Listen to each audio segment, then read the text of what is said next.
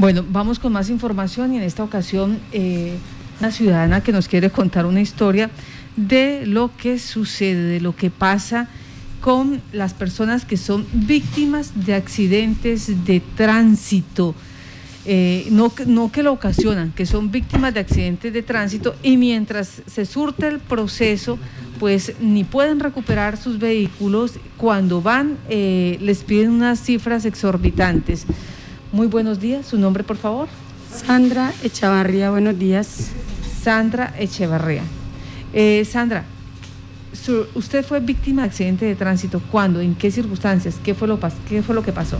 Muchas gracias. Claro que sí. Bueno, el, el 5 de mayo del año presente tuve un accidente en la carrera 18 con calle 18. Ahí un chico se pasó el pare y pues de hasta ahí me acuerdo cuando desperté estaba en el hospital donde quedé inconsciente. Eh, ya cuando a los tres días me dicen que la moto fue levantada y pues no me podía mover. Entonces... Cuando usted dice levantada fue que fue inmovilizada y llevada a los, a, los, patios, a los patios. Sí. Entonces a los 15 días se presenta el muchacho que me accidentó y me dice que no, que él va y saca su moto que yo saque la mía y que no ha pasado nada. Yo le dije, no, ese no es el trato porque tú me accidentaste. Tiene que haber una ley la cual me ampare de ese accidente, de lo que tú hiciste. No, que es que yo iba de afán, bueno, me comentó qué pasó. Y yo le dije, no, pues a mí me toca esperar recuperarme para poder mirar cómo saco el vehículo.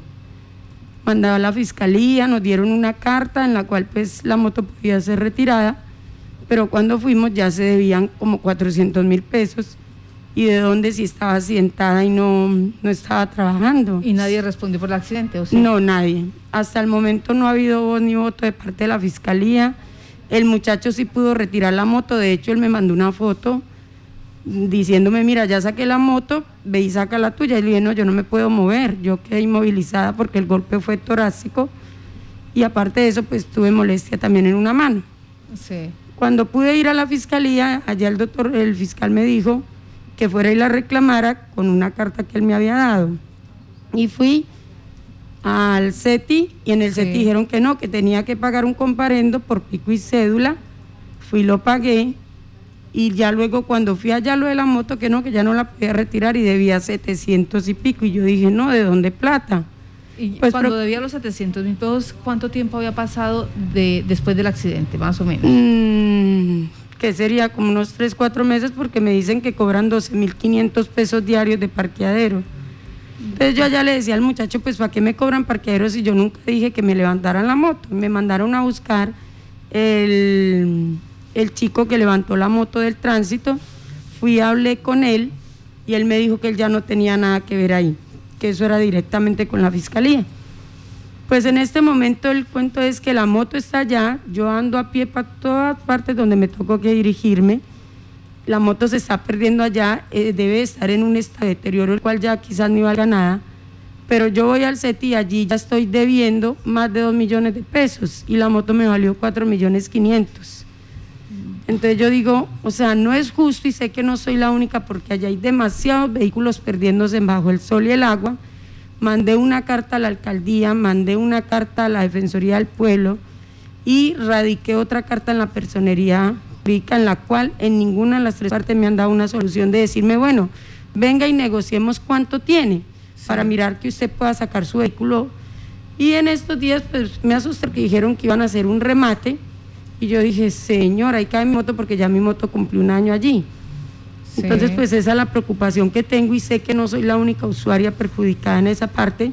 Si somos las víctimas, bueno, pues permítanos conciliar cómo se puede sacar el vehículo, pero no hay conciliación porque según la alcaldía dice que quien retira, quien tiene esas motos allá no pertenece al municipio, o sea, es una empresa particular, la cual no hay negociación con ellos. Esto es lo que está pasando entonces con varias víctimas de accidentes de tránsito en el municipio de Yopal. Pues obviamente aquellos que sufren lesiones gravosas quedan eh, incapacitadas para salir, para poder hacer eh, este tipo de diligencias, cuando se dan cuenta, cuando se recuperan dos, tres, cuatro, cinco meses, como le sucedió a Sandra, quien es docente, eh, cinco meses después fue a, solicitar qué pasa con mi motocicleta, qué pasa con mi proceso. En la fiscalía no, eh, digamos, no se ha movido para nada el proceso. La fiscalía está ahí quieto. Y cuando eh, solicita, voy a retirar mi motocicleta porque yo fui la víctima. No, debe comparendos, debe pagar el parqueadero.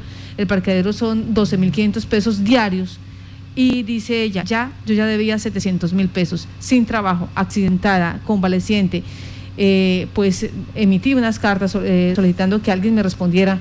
Eh, en el caso del joven, ¿qué pasó con el joven? al menos la fiscalía, se sabe si la fiscalía lo, lo ha combinado, lo ha investigado, ha pasado algo. No, no ha hecho ningún tipo de procedimiento. Él sigue siendo el mismo domiciliario para arriba y para abajo y quién sabe cuántos accidentes más ocasionando, porque no lo han llamado, no nos han llamado a conciliar, no ha pasado nada desde el día que pasó el accidente.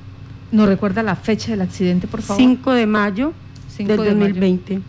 de 2020. Y a la fecha, ¿ya de deuda cuánto? ¿Dos millones qué? Dos millones algo. No eh, quedé ir a averiguar cuánto, pues me asusté por lo que te digo el comentario del remate, pero la verdad no, no he tenido el tiempo para ir hasta allá hasta el CETI. Les escribí, mandé un documento otra vez y la respuesta es que tenía que acercarme a pagar un comparendo que tenía de millón quinientos noventa y algo. Esta es la realidad.